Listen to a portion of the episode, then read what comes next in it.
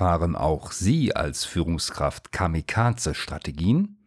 Das heißt, führen Sie Ihren Verantwortungsbereich in den mutigen, aber unsinnigen, unvermeidbaren Heldentod? Mit nur vier Fragen können Sie sich testen. Willkommen bei Orientierungszeit, dem Podcast für strategisches Führen im Business. Mein Name ist Jürgen Wulff.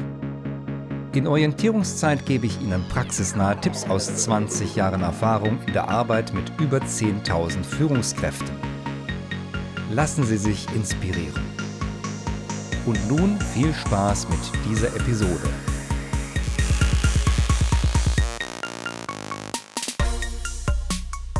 Keine Führungskraft wird ihren Verantwortungsbereich mutwillig ruinieren.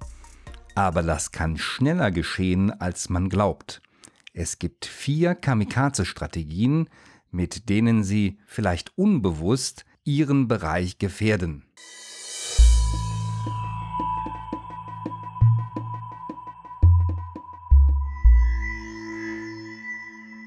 Kamikaze-Strategie 1. Entscheidende Mitarbeiter haben keine Vertretung. Wie ist es bei Ihnen? Haben Sie entscheidendes Wissen mehrfach im Team verteilt oder liegt entscheidendes Wissen doch bei Mitarbeitern, auf die Sie dann doch nicht so leicht verzichten können? Meine Empfehlung, gehen Sie jede einzelne Mitarbeiterin und jeden einzelnen Mitarbeiter einmal durch und überlegen Sie, was würde passieren, wenn diese Person ab jetzt ausfiele oder sogar kündigt. Jetzt werden Sie vielleicht sagen, na ja, Experten kann man nicht so einfach verdoppeln oder klonen.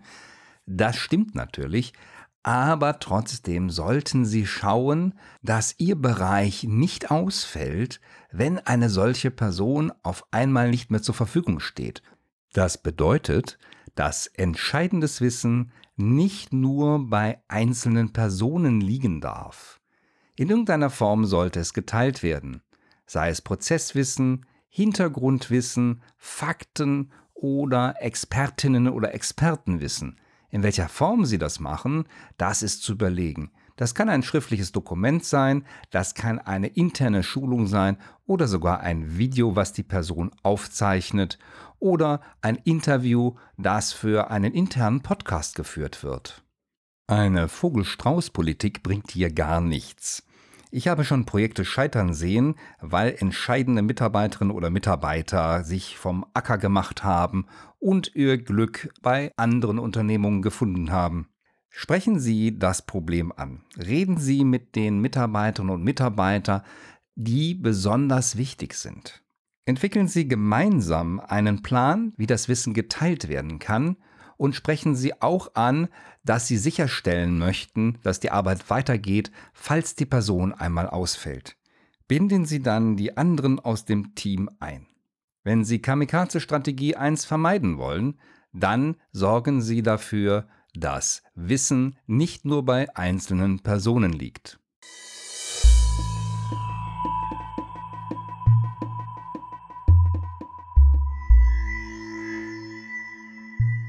Kamikaze-Strategie 2. Den Generationenwechsel nicht beachten. Ich kenne Bereiche, bei denen ein Drittel oder sogar die Hälfte der Mitarbeiterinnen und Mitarbeiter in den nächsten fünf Jahren in den verdienten Ruhestand gehen wird. Ob das wirklich so kommen wird, das wage ich manchmal zu bezweifeln. Ich kenne heute schon Unternehmen, die Mitarbeiter zurückholen, weil man auf sie einfach nicht verzichten kann. Der Generationenwechsel ist eine Aufgabe, die im Unternehmen ganzheitlich betrachtet werden muss. Auch hier geht es um Wissensmanagement und Wissenstransfer. Dafür sollten Sie für Ihren Verantwortungsbereich ein Konzept entwerfen und auch die Diskussion im Unternehmen anregen. Allein werden Sie die damit verbundenen Herausforderungen wahrscheinlich nicht stemmen können. Wahrscheinlich werden Sie noch eine ganze Weile mit mehreren Generationen im Team arbeiten müssen. Dazu möchte ich Ihnen mein kostenloses E-Book So führen Sie erfolgreich Mehrgenerationenteams empfehlen. Den Link finden Sie in den Show Notes.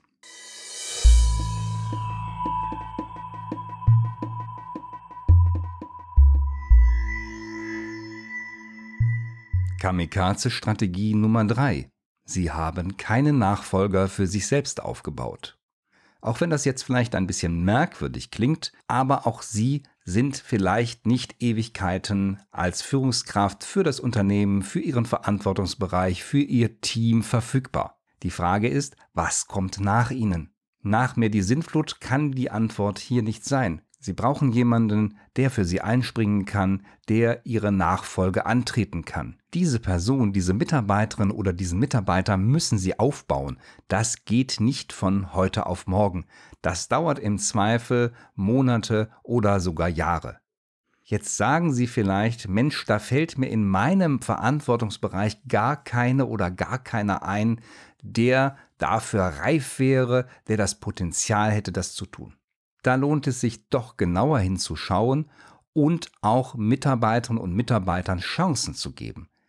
Wenn es dann tatsächlich niemanden gibt, dann wäre das eine Sache, die Sie mit Ihren Vorgesetzten diskutieren sollten. Im Zweifel muss jemand von außen reinkommen, den Sie aufbauen können.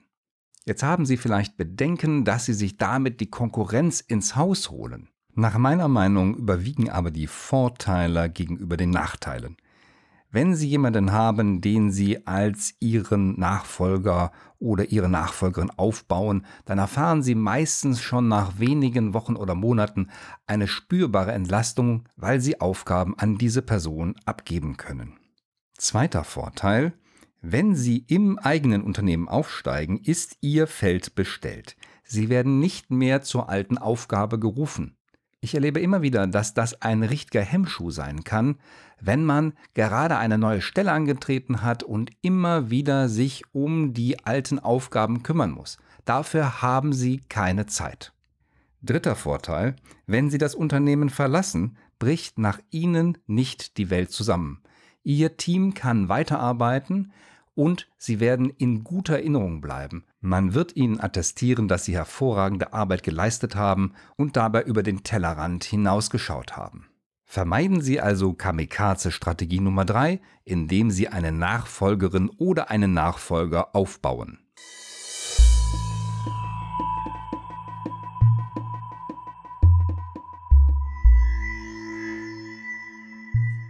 Kamikaze-Strategie Nummer 4. Notwendige Veränderungen vor sich herschieben.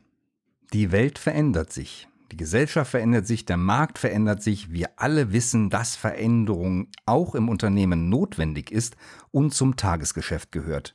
Dennoch erlebe ich es häufig, dass zum Beispiel die notwendige Digitalisierung nicht aktiv und mutig angegangen wird da lauert die Gefahr. Das ist eine wichtige, wenn auch nicht unbedingt dringende Aufgabe, aber irgendwann wird diese Aufgabe dann dringend werden. Und dann kann es bei der Digitalisierung zu spät sein, weil der Markt sich zu stark verändert hat oder die Konkurrenz schneller war. Meine Empfehlung, machen Sie sich eine Liste mit all den Veränderungen, die Sie schon lange hätten angehen müssen und entwickeln Sie einen Plan, wie Sie an die Umsetzung gehen können. Für Digitalisierungsprojekte möchte ich Ihnen mein kostenloses E-Book 10 Fehler, die Sie bei der Digitalisierung vermeiden sollten, empfehlen. Den Download-Link finden Sie in den Shownotes.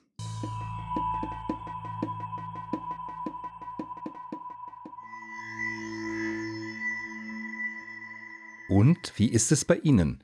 Wie viele dieser vier Kamikaze-Strategien fahren Sie? Keine einzige? Da darf ich gratulieren. Ist eine oder sind mehrere dabei, dann ist es gut, dass Sie jetzt wissen, wo Sie ansetzen können. Ich wünsche Ihnen dabei viel Erfolg und wenn Sie Fragen haben oder Unterstützung brauchen, dann schreiben Sie mir gerne oder rufen Sie mich an. Bis zum nächsten Mal bei Orientierungszeit, dem Podcast für strategisches Führen im Business mit Jürgen Wulff. Alle Downloads zu dieser Folge unter www.jürgenwulf.de/downloads. Weitere gute Tipps für Ihren Führungsalltag finden Sie in meinem Buch Zielführend. Unternehmen brauchen Führung, Führung braucht Orientierung. Erschienen bei Wiley.